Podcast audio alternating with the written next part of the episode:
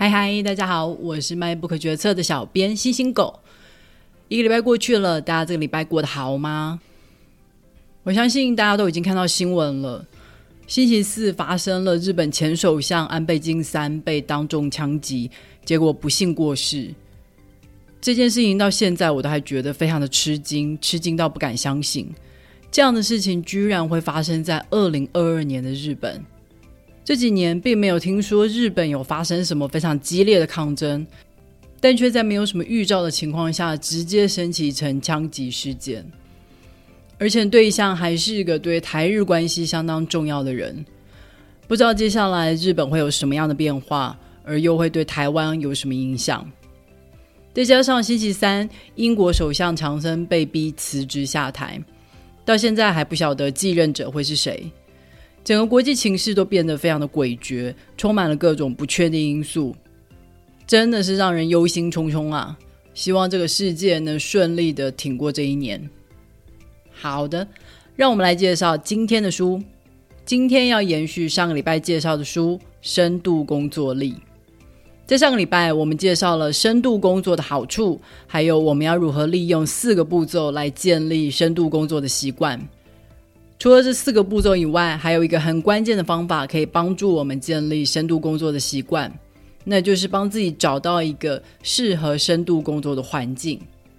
在书里面的例子是有一个作家，他买了一张美国飞日本的来回机票，就因为在机舱里面他没有别的事可以做，他唯一能做的事情就是专心写稿，这就是他为自己准备的深度工作的环境。这让我想到了最近看到九面参观吴淡如房子的影片。那个房子，正确来说是吴淡如的书房。他专门在那个房子里面写作，并不是真的住在那里。让我印象深刻的不是豪宅本身，而是他为这个地方设立了很多的界限。例如说，这个房子里面没有冰箱，没有电视。他甚至规定自己里面摆的床是不能躺的。他刻意让这个地方没有生活感，就是要让自己知道，他来到这个房子就是要工作，就是要专心写作。从吴淡如的畅销书的数量，我们的确可以相信，让自己置身于深度工作的环境是一个成效卓著的方法。接下来，我们再来谈谈书里面还谈了哪些可以帮助实践深度工作力的细节吧。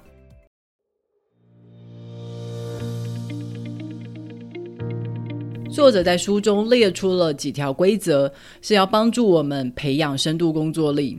其中有一条规则“拥抱无聊”，让我觉得特别有意思。我们现在是不是都已经很习惯，随时随地都要拿出手机来划个两下？不管是排队的时候，或是上厕所的时候，即使是跟朋友见面的时候，也很少是在专心的聊天吃饭，常常都是一边讲话一边划着手机。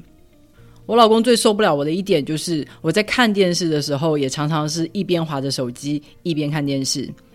只要剧情开始出现一些慢镜头，或是人物在互相凝视这种对剧情推进无关的画面的时候，我就会拿起手机来划个两下。即使那个时间可能短的只够我看完一则 FB 上最新的推文，这种看似下意识、无关紧要的习惯。其实都透露出来，我们无时无刻都试图想要逃避无聊，而这种逃避无聊的习惯，就会延伸到我们打算深度工作的时候。只要在这个过程中，我们碰到了卡关或是不顺，心思有了缝隙的时候，我们就会想要切换到其他的活动，专注力也就会因此中断。所以，真正降低我们生产力的，不是划手机、逛网络这样的行为。而是我们忍受不了无聊，随时随地需要外在刺激的心理。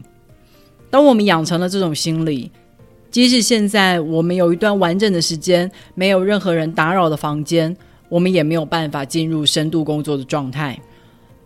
为了要渐渐延长我们可以专注的时间，我们需要一些刻意的练习。第一个练习就是安排分心的时间，帮自己区分出来上线时间跟下线时间。例如，番茄钟就是一个很好的时间管理方法。你可以使用任何的计时器，设定需要专注的时间。通常标准的一个番茄钟的时间是二十五分钟。这段时间就是我们的下线时间。在这段时间里面，就只能做我们设定的任务，不能划手机，不能逛网页，不能去看电子信箱，不能随手摸狗。即使时间还没有到，你已经完成任务，也一样不能上线。通常你可以继续做你设定的下一个任务，直到时间结束。一个番茄钟结束以后，会有一个休息时间，标准是五分钟。这段时间，我们才可以自由的使用网络，放松一下。在一开始的时候，我们一定都会想要瞄瞄计时器，看看时间还剩多少。我们需要有意识的克制自己，不要分心。我们可以利用一些方法来帮助自己，例如把手机开成勿扰模式，这样你就不会一直听到有事件来的通知声。还有把手机放到不容易拿到的地方。通常在这样的反复练习过后，我们专注的时间就可以越来越长。你可以试着延长一个番茄钟的时间，来挑战自己可以专注的极限。再来第二个练习是冥想。这里讲的冥想不是在让我们放松的冥想，而是一种心智练习，练习让我们在这一段时间里面只专心的想一个问题。我们可以利用每天通勤的时间，或是遛狗的时间。如果没有的话，也可以为自己创造一段时间出来。就像作者原本是骑脚踏车回家，他就改成走路回家。那么这一段时间就是他可以练习冥想的时间。冥想的内容不需要一定要跟工作有关哦，你可以为自己找一个感兴趣的主题来练习。在书里面举的例子是练习记忆一副扑克牌的顺序，而我是练习记忆一篇文章，因为我现在每天都会读一篇英文的新闻报道，除了了解时事以外，也顺便学习新的英文单字。那么我就会在冥想的时候去想，今天在报道里面看到了哪些新单字，这些新单字是出现在报道里面的哪些段落。我会在大脑里面重新再走过一次报道的内容。这种记忆训练并不是要我们用死背的方法，因为我们大脑真正擅长的是记忆画面。所以呢，我们要在大脑里面创造出一个场景，然后在这个场景里面一一放进我们需要记忆的事物。在冥想练习的时候，我们就是透过浏览这个场景的方式来回想起那些需要记忆的事物。我必须要说，冥想练习真的超难的。这种时候，你会深刻的体会到我们的大脑有多长会飘去想其他的事情，例如去想昨天看过影片，哦，好好笑哦，或是开始在想，诶，这个月的信用卡缴费了吗？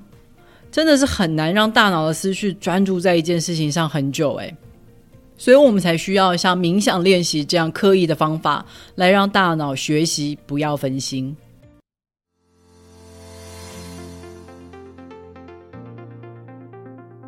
上个礼拜我们说到，深度工作可以让我们的人生更美好。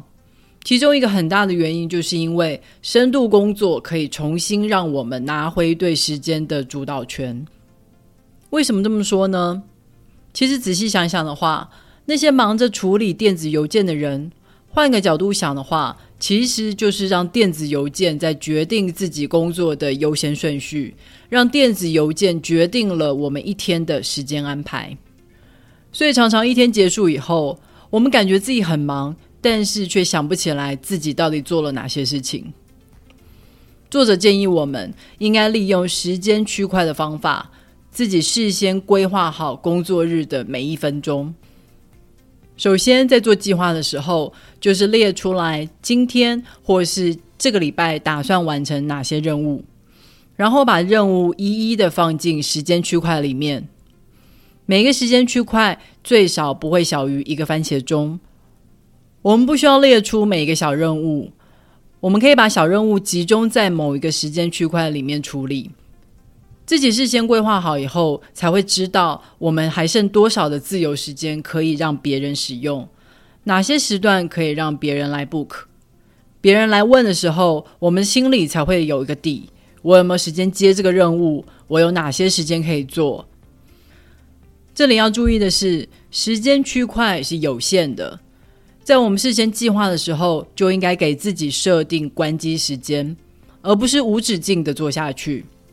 到了关机时间，如果还有任务没有完成的话，我们就应该把这些任务列进未完成事项里面，在接下来计划里面重新排入。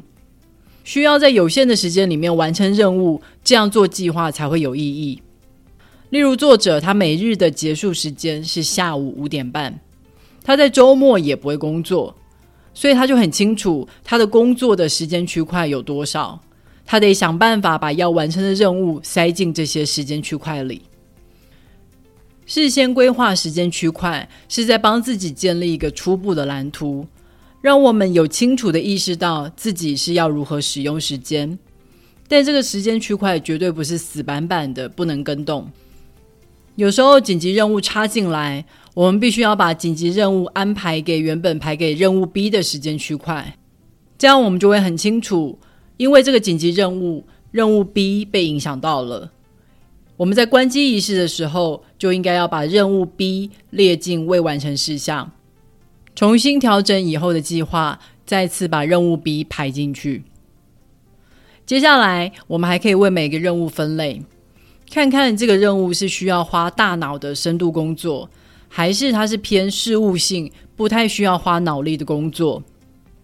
在定期回顾时间区块计划的时候，我们才会清楚我们的时间都花在哪一个类型的事物上了。而哪些类型的事物是比我们预期中更花时间的？例如，作者他就发现，他每次出差都要花很多的时间在事务性的工作上，包括了安排住宿、经费报销等等工作。为了让自己有更多的时间可以花在深度工作上，他开始限制自己每年出差的次数，好将这些事务性的工作时数降低。事先规划时间表还有一个好处，就是让我们每次分心去做其他事情的成本变高。因为现在我们会开始清楚的知道，当我对这件事情 say yes 的时候，会影响到原本的哪些计划，而这些计划可能原本都跟你某个目标息息相关。所以这个时候，你就不只是没有完成一个原本的任务而已。而是你跟你真正想要达到的目标又远了一步。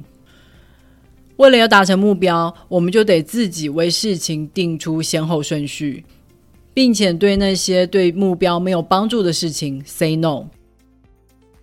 例如阿迪就曾经在访问里面说过，身为一个 YouTuber，每一年都会有很多人请他拍一些祝贺性质的影片，例如庆祝某某学校毕业等等。但后来他就想清楚。这些影片并不会创造太多的价值，于是他开始学会拒绝这些要求，并且把自己的时间专注的放在拍更有创造力的影片，还有花在他所创立的协会上面。我们可以这么说：如果你不安排自己的时间，别人就会替你安排。所以，让我们夺回自己对时间的主导权吧。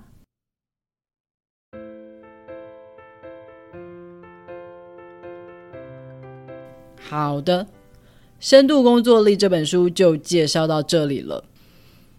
对我来说，我需要深度工作力的目的，就是要让自己成为一个不可取代的人。因为专注的深度工作，可以让我们把一个工作做到极致，成为行业的佼佼者。而做到极致的同时，也会为我们的人生带来意义。深度工作力还有另外一个重要的好处。就是让我们重新拿回对时间的主导权，自己来决定要把时间花在哪里。当然，深度工作一点都不容易，需要反复的练习，还要搭配严格的自律。我也正在这个持续练习的路上，一起加入这个行列吧。如果你听了今天的介绍，对这本书感兴趣的话，别忘了透过 MyBook 决策的导购链接来购买这本书哦。网址是 triple w 点 mybook 点 tw，也别忘了在 Apple Podcast、Spotify、First Story 还有 YouTube 上面订阅 MyBook 决策。你的订阅跟留言就是对我最好的动力。好的，让我们下个礼拜再会，拜拜。